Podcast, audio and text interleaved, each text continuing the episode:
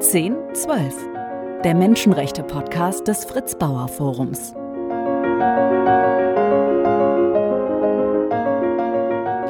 Herzlich willkommen zu einer ganz besonderen Folge 1012, dem Menschenrechte-Podcast des Fritz Bauer Forums. Am 10. Dezember, dem Tag der Menschenrechte, haben wir einen Gesprächspartner, der äh, in einem der Konflikte sitzt, kann man fast sagen, die im Moment die weltweite Diskussion und die weltweite Aufmerksamkeit bestimmen.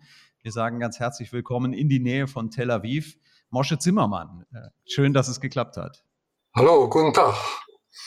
Ich glaube, man muss sie kaum noch vorstellen, äh, Historiker, Antisemitismusforscher, nicht nur wegen ihres exzellenten Deutschs, ein äh, häufiger Interviewpartner auch in deutschen Medien im Moment. Und äh, Dr. Emtrud Wojak ist ebenfalls dabei in dieser Runde, äh, die Geschäftsführerin des Fritz Bauer Forums. Herzlich willkommen. Ja, vielen Dank und guten Tag in die Runde. Wir kommen natürlich, äh, Mosche Zimmermann, um die Frage nicht herum, wie haben Sie den Tag vor zwei Monaten erlebt, der wahrscheinlich nicht nur Ihr Leben sehr verändert hat, den 7. Oktober?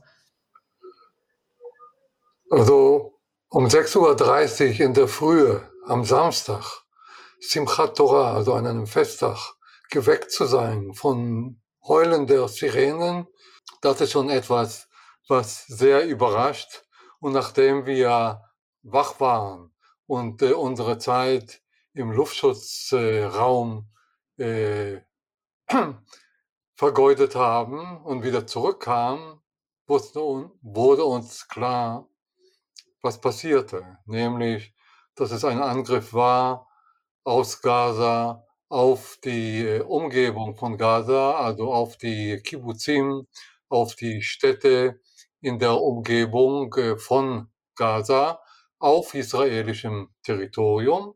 Also es geht hier nicht um besetzte Gebiete, es geht hier um ein Territorium, das äh, Israel gehört, ein Territorium, das äh, meine Frau sehr gut kennt, weil sie dort äh, arbeitet. Also da begannen wir zu verstehen, was eigentlich passiert. Und am Ende des Tages war uns klar, also der Zionismus liegt in Scherben das, was der Zionismus versprochen hat, also das kann er nicht äh, einhalten, nämlich Sicherheit für Juden, die äh, den Weg nach Israel gefunden haben, zu garantieren. Und seitdem stehen wir unter Schock, vor allem deswegen, weil wir die Gegend kennen, weil äh, man weiß, wer dort war und wie es dort äh, gelaufen ist. Und alles andere weiß man schon auch außerhalb Israel. Aus der Perspektive aus Europa dominiert im Moment die Frage, was passiert ähm, im Gazastreifen, die, die öffentliche Wahrnehmung. Aber man darf, glaube ich, auch darüber nicht vergessen, was Tag für Tag auch in Israel passiert. Sie haben gerade gesagt, mal sehen, ob wir gestört werden und sie dann wieder für ein paar Minuten in den äh, Bunker müssen. Das heißt, die, die Bedrohung war nicht nur eine am 7. Oktober, sondern sie ist eigentlich kontinuierlich seitdem. Was man feststellen kann, ist eben, dass unser Leben nicht sehr viel wert ist. Also die Tatsache, dass wir mit Raketen beschossen werden, wird nicht registriert oder kaum registriert. Äh, es ist zwar richtig, unser Luftabwehrsystem ist viel effizienter als das Luftabwehrsystem, das nicht existiert in Gaza. Und das hängt ja davon ab, dass die israelische Regierung eine andere Vorstellung von Verantwortung hat als die Regierung in Gaza, die Hamas-Regierung. Die Bilder, die aus äh, Gaza kommen, sind selbstverständlich schreckliche Bilder. Äh, die sind authentische Bilder in dem Sinne, dass äh, die Zerstörung tatsächlich stattfindet. Die sind weniger authentisch, wenn man weiß, dass sie als Propaganda äh, für Hamas fungiert und äh, die, die Art von Framing von Hamas äh, entsteht. Also man muss etwas kritischer sein und deswegen werde ich hier wieder betonen. Also es gibt hier einen Krieg auf beiden Seiten der Grenze. Es gibt hier einen Krieg, der von Gaza ausgegangen ist. Äh, und äh, das Leiden, das man nicht vergessen darf, ist vor allem das Leiden der Leute, an der Grenze zu Gaza, die äh, getötet oder die verschleppt wurden. Und wenn die Leute an Gaza denken, sollen sie bitte auch daran denken, dass dort Geiseln, israelische Geiseln, äh, irgendwo unterirdisch aufbewahrt sind und nicht wieder zurück können.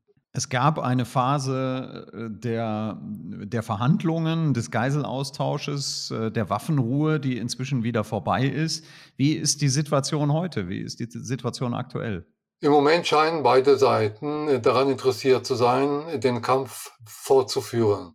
Für die äh, Hamas-Leute ist es eine klare Sache, die haben den Krieg begonnen, um einen Krieg zu führen, um am Ende die Zerstörung von Israel äh, zu registrieren. Und solange das nicht passiert, äh, hat Hamas äh, keine Motivation, den Krieg äh, zu beenden. Von Israels Seite ist die Absicht, Hamas äh, zu zerstören. Und solange man nicht Hamas zerstört hat, geht der Krieg weiter. Also geht der Krieg weiter.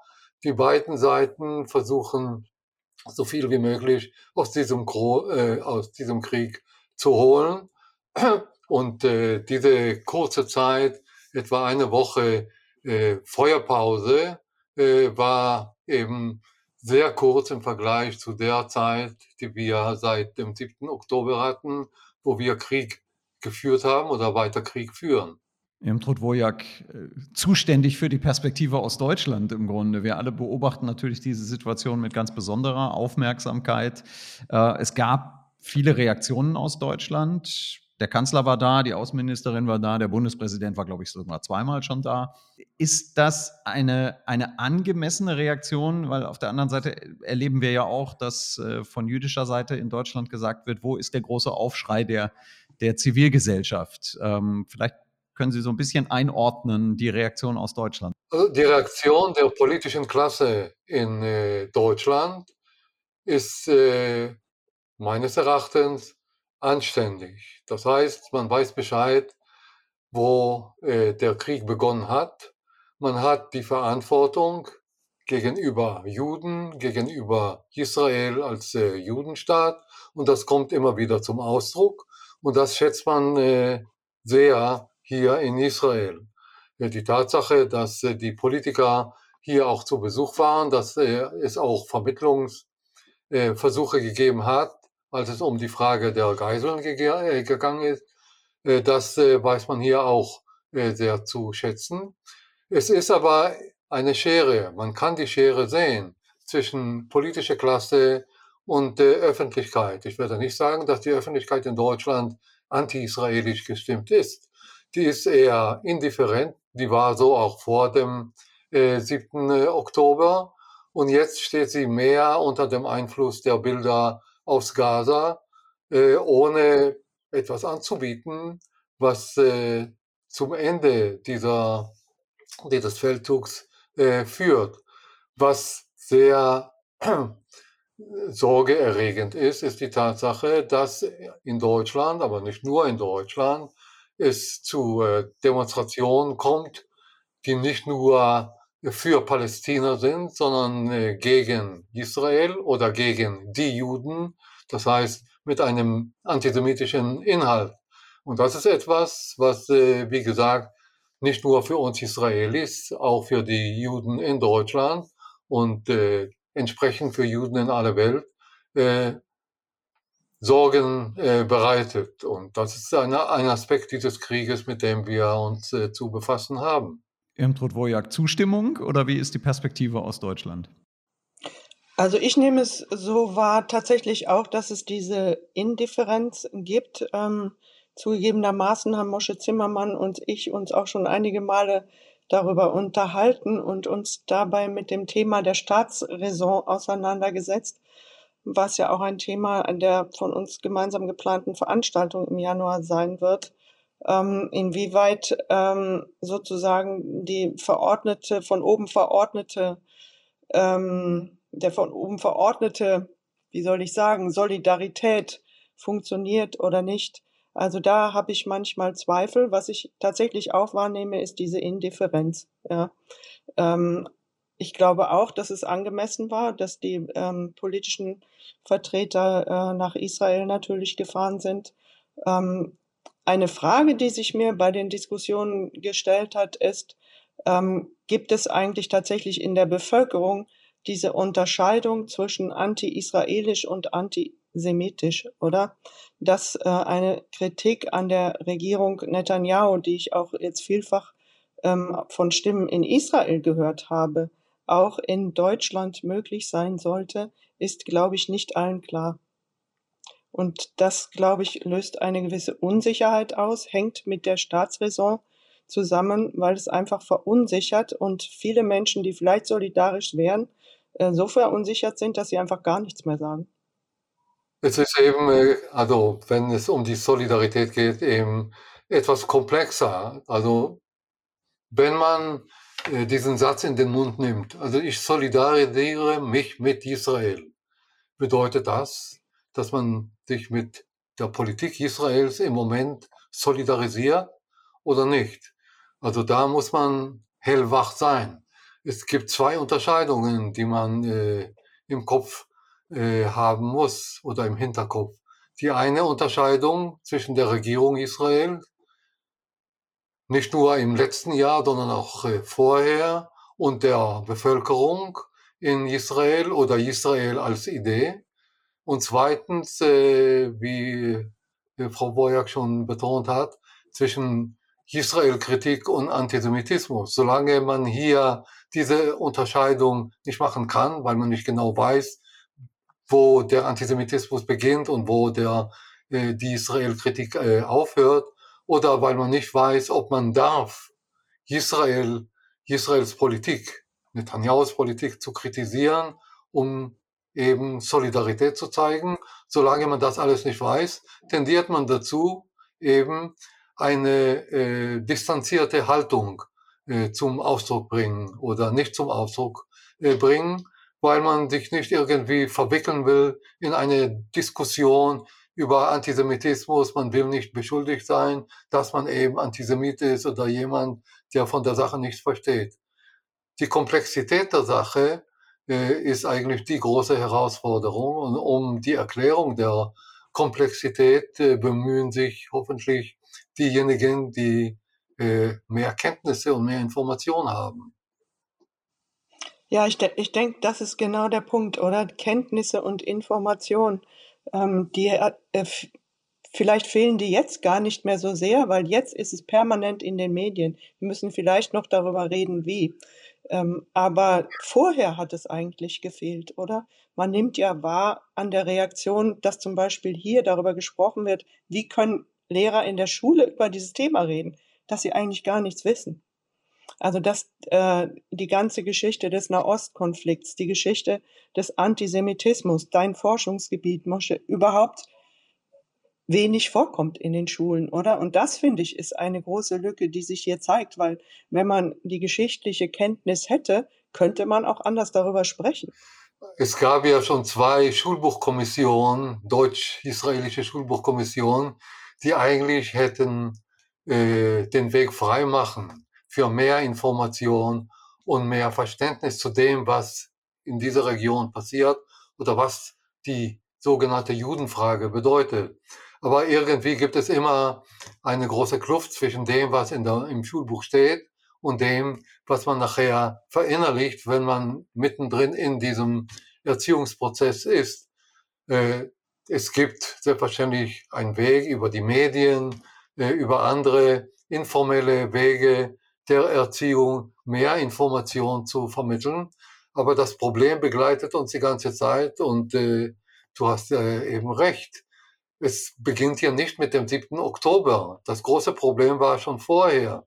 Hätte man sich mehr mit dieser Frage befasst, hätte man mehr verstehen können, worum es geht, hätte man als Deutscher, als deutsche Politik mehr unternommen, hoffentlich. Hätte man mehr unternommen, hätte man vielleicht einen Weg gefunden, um so eine Katastrophe äh, zuvorzukommen oder zu vermeiden oder vielleicht zu lindern, ich weiß nicht. Auf jeden Fall ist es ein Prozess, der äh, Disinformation oder wenig Information, die dazu führt, dass am Ende in dem Moment, wo das Problem akut steht, die meisten Leute sagen, okay, ich verstehe nichts davon, ich will äh, mich nicht von Propaganda beeinflussen lassen und deswegen überlasse ich es den Leuten, die vielleicht etwas davon verstehen. Und so äh, äh, ist der Weg frei nicht für mehr Wissen und mehr Engagement, sondern für mehr Indifferenz und äh, Abstand. Wäre das äh, im Trotwojak auch eine Aufgabe für die großen Medien in Deutschland, sehr viel mehr aufzuklären? Was sind die Hintergründe dieses Konflikts? Was passiert tatsächlich vor Ort?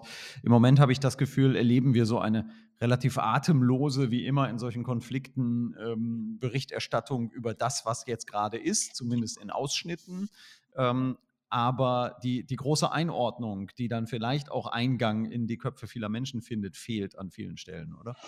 Ja, ähm, sicherlich eine Aufgabe der Medien. Die Frage ist, wer nimmt welche Medien wahr, oder?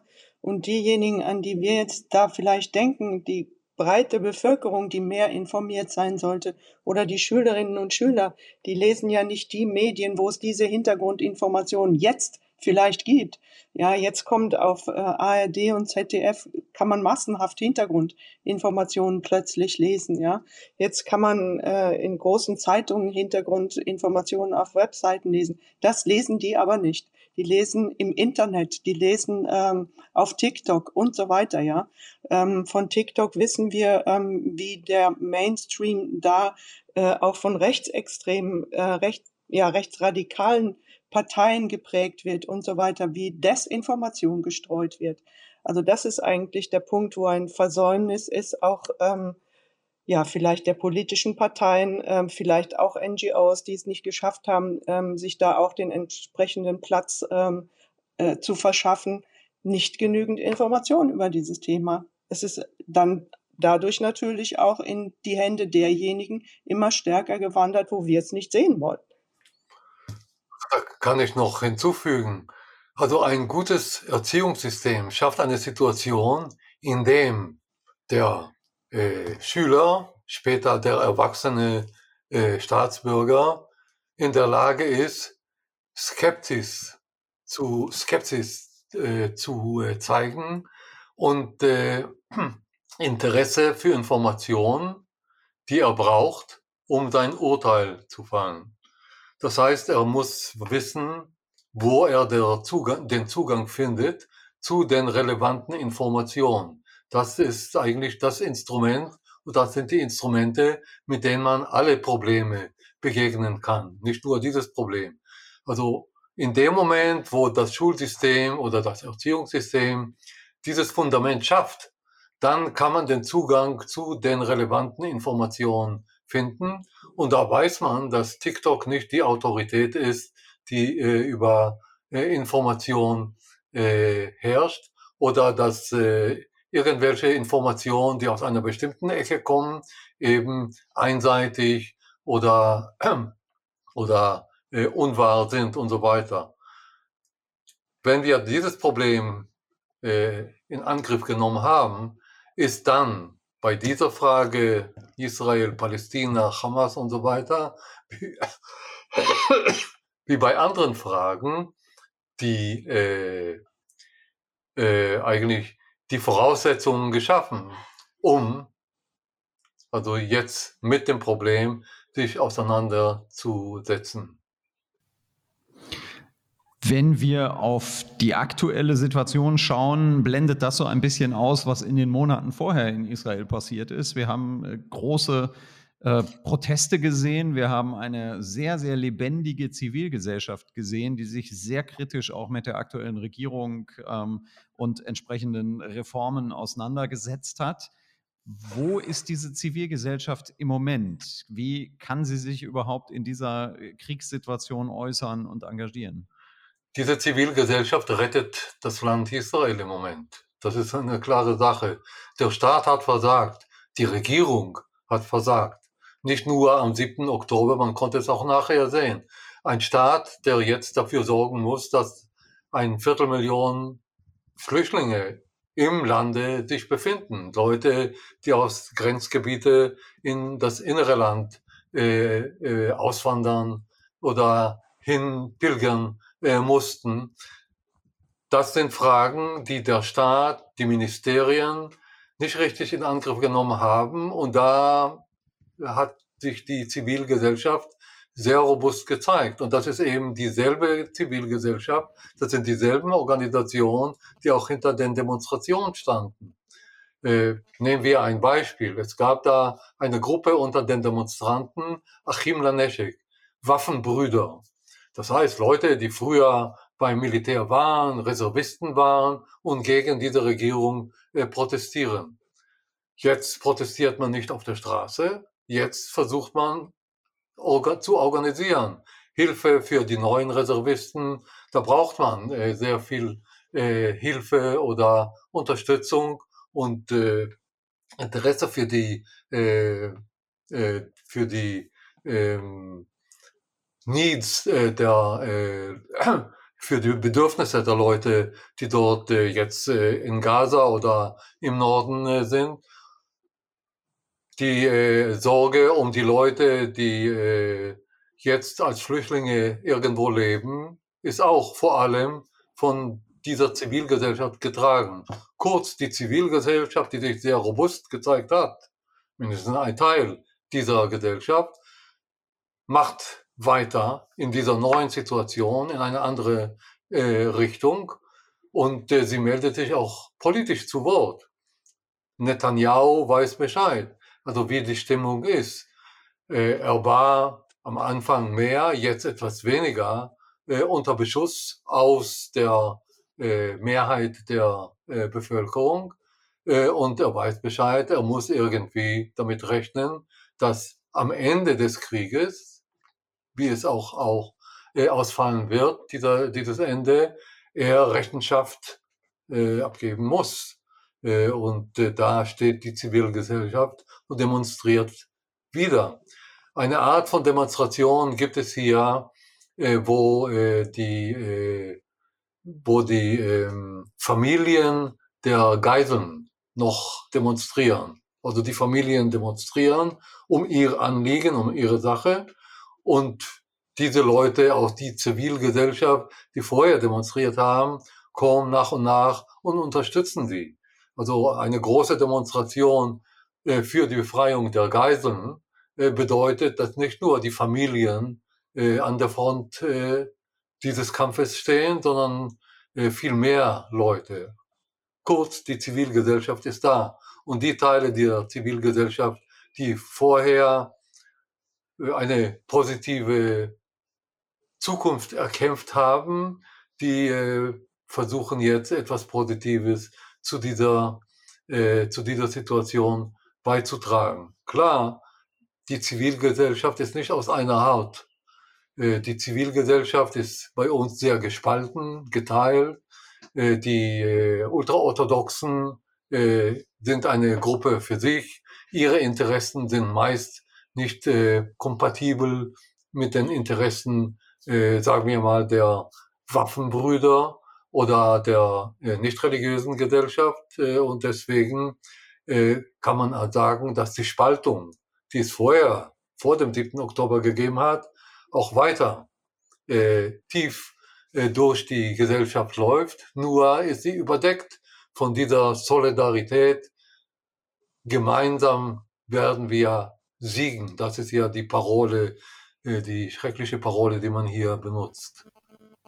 Wie wichtig ist auch in dieser Situation schon die Diskussion über Verantwortung der Regierung, nicht nur ähm, für Versäumnisse seit dem 7. Oktober, sondern auch in der Zeit davor. Es gibt eine große Diskussion darüber, ähm, wer wusste vorher schon Bescheid, was hätte man verhindern können. Aber es gibt natürlich auch noch die Perspektive, inwieweit trägt die äh, israelische Regierung vielleicht auch mit ihrer Politik der vergangenen Jahre äh, eine Verantwortung für äh, die jüngsten Entwicklungen. Wie, wie stehen Sie dazu?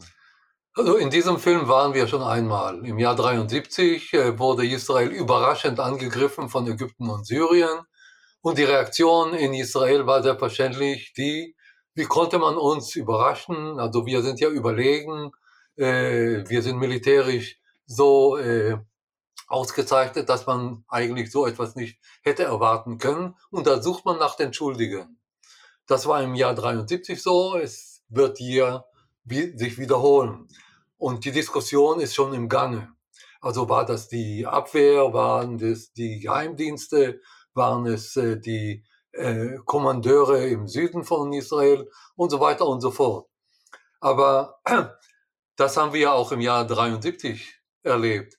Wenn man sich nur auf das Militärische konzentriert, verliert man den Blick für die gesamte Perspektive, für die gesamte Palette.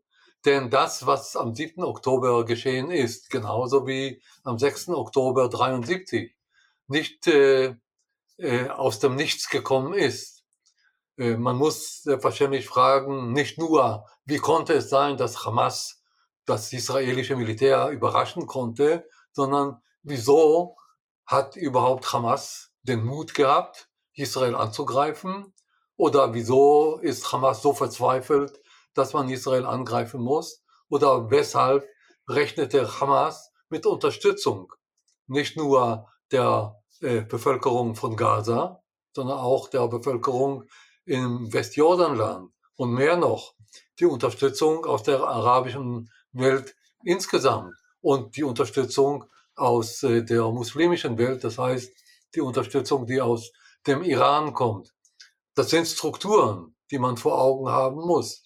Und da muss man die Entwicklungen, also etwas mehr Longue Durée, äh, betrachten. Und da sieht man, dass äh, im Jahr 2014 die Friedensgespräche oder die Verhandlungen zwischen Israel und der Autonomiebehörde zu Ende gekommen sind und die wurden nicht fortgesetzt. Das heißt, der Versuch, der letzte Versuch, der unternommen wurde, um zwischen beiden Seiten Frieden zu schaffen, ist kläglich im Jahr 2014 gescheitert. Das sind schon neun Jahre her. Neun Jahre sind genug Zeit für diejenigen, sich vorzubereiten, die einen Befreiungsschlag äh, planen oder brauchen, um aus dieser Situation herauszukommen.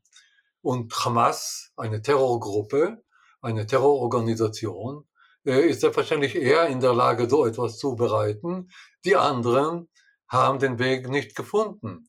Die Autonomiebehörde ist nicht in der Lage, jetzt etwas zu unternehmen, auch deswegen, weil Israel die Westbank, also äh, den, das Westjordanland direkt beherrscht, äh, immer dort äh, präsent ist.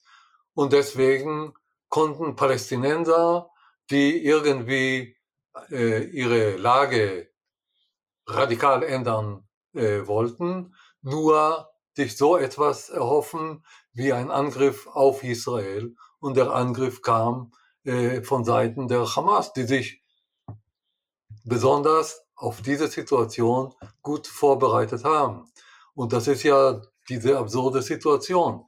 Hätte man mehr dafür gesorgt, dass Verhandlungen aufgenommen werden zwischen Israel und der palästinensischen Autonomiebehörde, dass man mehr Fortschritt äh, bekommen hätte in den Beziehungen zwischen beiden Bevölkerungsgruppen, Palästinenser und Israelis, äh, wäre die Not der Palästinenser nicht so groß oder wäre bestimmt die Not der Leute in Gaza nicht so groß und da wäre dieser äh, Befreiungsschlag äh, nicht äh, so notwendig und nicht so zu erwarten, wie es explodierte. Tragisch ist es eben, dass diejenigen, die agierten, nämlich Hamas, eben die, grauses, die grausame, die grausamste Art von Kriegsführung äh, zum äh, Vorschein gebracht haben. Die attackierten nicht die äh, besetzten Gebiete äh, oder die äh, Siedlungen in den besetzten Gebieten, die sind zu weit. Sie haben das vielleicht äh, geplant.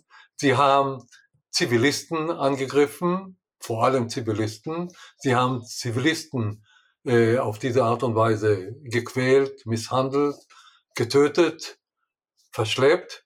Äh, aber das passierte eben nicht, wie der Generalsekretär der UNO es formuliert hat, nicht im luftleeren Raum. Das ist keine Rechtfertigung für die äh, Untaten der Hamas, aber das erklärt, weshalb es dazu gekommen ist. Und die Frage der Verantwortung, die die gestellt haben, also wer ist verantwortlich und was wird die Enquete-Kommission herausfinden? Also die richtet sich nicht nur auf das Militär, auf das, was am 6. Oktober vorbereitet war für den 7. Oktober, sondern das muss sich auch auf die politische äh, Klasse äh, konzentrieren. Äh, und dann haben wir viele Fragen zu beantworten. Wie kam es dazu, dass die politische Klasse in Israel, die Regierungen in Israel seit etwa zehn Jahren nicht in der Lage waren oder nicht daran interessiert waren, äh, etwas in eine positive Richtung zu bewegen. Versuchen wir zum Schluss, ich weiß, es ist schwer in diesen Tagen, einen Blick in die Zukunft. Zum einen die Frage, wie kann überhaupt eine Lösung in der aktuellen Situation aussehen? Man hat das Gefühl, es gibt auf keiner Seite ähm, weder im Ausland noch in Israel selber wirklich einen konkreten Plan, wie äh, die, die Situation zu Ende gehen kann. Ähm, wie könnte überhaupt eine Lösung aussehen? Also wie alle Welt weiß, haben wir einen genauen Plan. Der Regierungschef hat es schon gesagt, wir zerstören die Hamas. Wie man das verwirklicht, ist eine offene Frage, aber als Slogan funktioniert es noch immer. Die Hamas hat ein äh, Ziel, nämlich Israel zu zerstören. Äh, das sind eben Voraussetzungen für eine Fortsetzung des Krieges und nicht für eine Art von Verständigung zwischen beiden Seiten. Ich glaube, die äh, seriösen Politiker überall in der Welt wissen Bescheid. Der einzige Ausweg ist nicht die Fortsetzung des Krieges, genauso wie im Krieg Russland gegen Ukraine. Solche Kriege werden langsam zu Zermürbungskriege und die führen nicht zu einem Ziel, sondern eher äh, zum, äh, zum Abnutzung von Mensch, äh, Menschen und äh, Material. Da muss man über etwas verhandeln. Und das Einzige, was eigentlich konsensuell ist, vom Standpunkt des internationalen Rechtes ist die sogenannte Zwei-Staaten-Lösung. In dem Moment, wo ich das ausgesprochen habe, kommt quasi automatisch die Reaktion, man gähnt und sagt, das haben wir schon mehrmals gehört, das hat keine Chance. Die Siedlungspolitik Israels hat das eigentlich schon äh, praktisch zunichte gemacht. Da muss man sagen, eine Zwei-Staaten-Lösung ist erstens eine prinzipielle Lösung. Beide Seiten müssen die Tatsache akzeptieren, dass das Land Palästina geteilt werden muss zwischen zwei Staaten, zwischen zwei Nationen, auf der Grundlage der, des Rechtes auf nationale Selbstbestimmung auf beiden Seiten und auf der Grundlage der äh, Entscheidungen oder die äh, Vorschläge der UNO oder der anderen internationalen Gremien.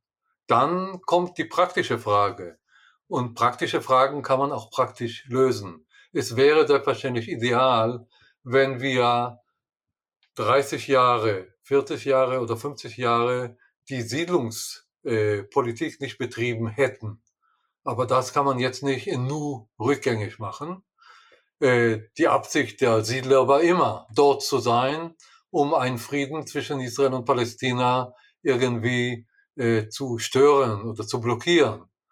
Äh, da müssen wir mit Hilfe der Großmächte, das heißt die Hilfe der USA an erster Stelle, aber auch andere, die irgendwie daran beteiligt sein können, äh, inklusive Europa, inklusive Deutschland und inklusive die, die größeren Staaten in der Region, Ägypten, Saudi-Arabien oder auch Türkei, müssen wir praktische Vorschläge machen, wie A, man die Lage beruhigt, also in dem Moment, wo man nicht mehr schießt, wo man eine Verständigung äh, erreicht hat, über die Art einer äh, Feuerpause, gibt es Zeit zu verhandeln. Und dann darf es nicht sein wie früher, wo Israel vor allem es versucht, alles auf die lange Bank zu schieben, mit der Hoffnung, dass am Ende dabei nichts herauskommt und wir weitermachen, wo wir früher waren, also mit der Siedlungspolitik. Also da muss man gut aufpassen, dass dort schrittweise äh, Fortschritte äh, gemacht äh, werden. Dann kann man eine Regelung finden. In Israel als Nationalstaat lebt sowieso eine arabische palästinensische Minderheit als gleichberechtigte Bürger. Das funktioniert. Da kann man auch vorschlagen, dass im Palästinastaat eine jüdische Minderheit genauso lebt äh, mit gleichen Rechten mit den anderen. Es ist mir bekannt, die Reaktion auf äh, diese Aussage ist, okay, das ist die bekannte Schwärmerei. Araber sind nicht äh, gleich äh, Juden oder Israel ist modern, die arabische Welt ist äh, rückständig. Aber da wir uns hier im Nahen Osten befinden, muss man es hier versuchen. Wir wissen wahrscheinlich Bescheid. Nicht alle sind daran interessiert. Es ist nicht im Interesse des Irans, dass hier Ruhe herrscht.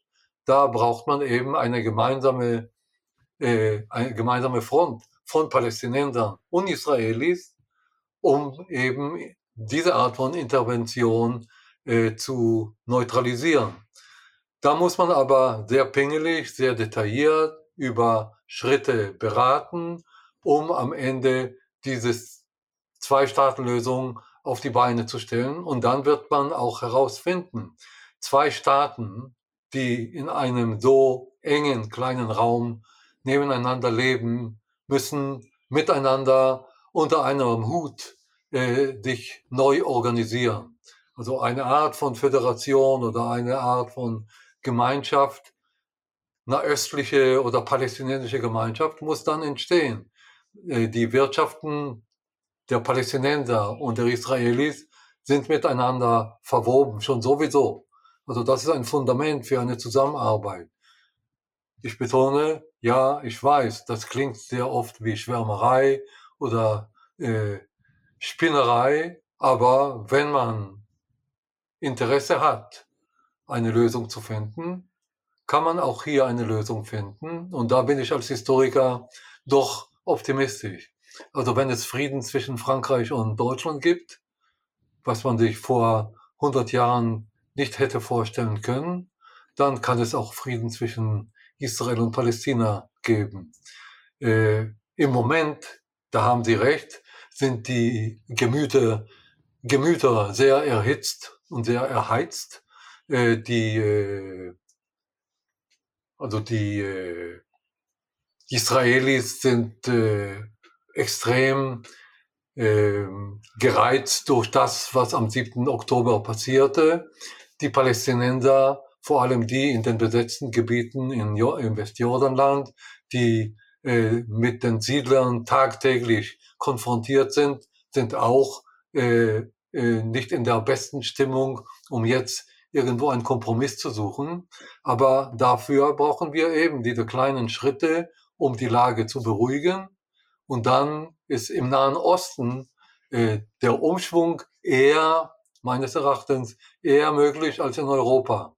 Hier geht es viel schneller von 0 auf 100 und es geht auch viel schneller von 100 auf 0. Letzte Frage. Was können wir tun? Was ist Ihre Hoffnung, Ihre Erwartung an die Zivilgesellschaft in Deutschland? Also es gibt hier zwei Ebenen, selbstverständlich. Erstens die Hilfe für die äh, Israelis, die äh, gelitten haben. Diese Gegend um Gaza, also an der Grenze zu Gaza, die ist zum großen Teil zerstört. Da muss man als Zivilgesellschaft Hilfe leisten.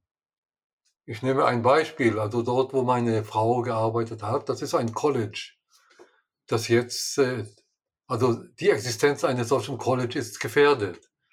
Da braucht man Hilfe. Hilfe von außen kann, äh, kann hier sehr wichtig sein. Also auf dieser Ebene muss man schauen und sehen, wo kann man helfen.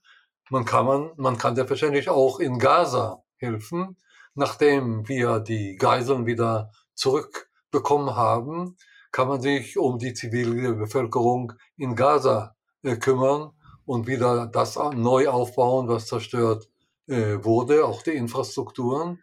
Aber die Hauptsache ist, die Zivilgesellschaft in Europa muss konstruktiv sein. Also nicht diese Haltung, die vor allem auf Vorurteile baut. Also wir sind gegen Kolonialismus, also sind wir gegen die Israelis, die Kolonialisten sind und damit basta.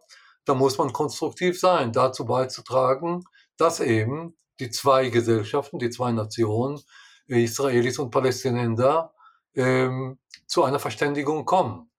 Das passiert selbstverständlich vor allem auf der politischen Ebene, aber die politische Ebene, die politische Klasse braucht die Unterstützung der Zivilbevölkerung und die muss sich in dem Sinne auch aussprechen. Ganz herzlichen Dank für Ihre Zeit, für die Einblicke und auch für einen doch etwas mutmachenden Ausblick. Äh, Mosche Zimmermann, vielen Dank auch Dr. Irmfrud Wojak. Vielen Dank fürs Gespräch, für diese ganz besondere Folge an diesem ganz besonderen Tag. Dankeschön. Ich bedanke mich für Ihre Geduld und auch für die äh, richtigen Fragen, die man stellen muss zu dieser Zeit. 1012, der Menschenrechte-Podcast des Fritz Bauer Forums. Mehr Informationen zu unserer Arbeit unter fritz-bauer-forum.de.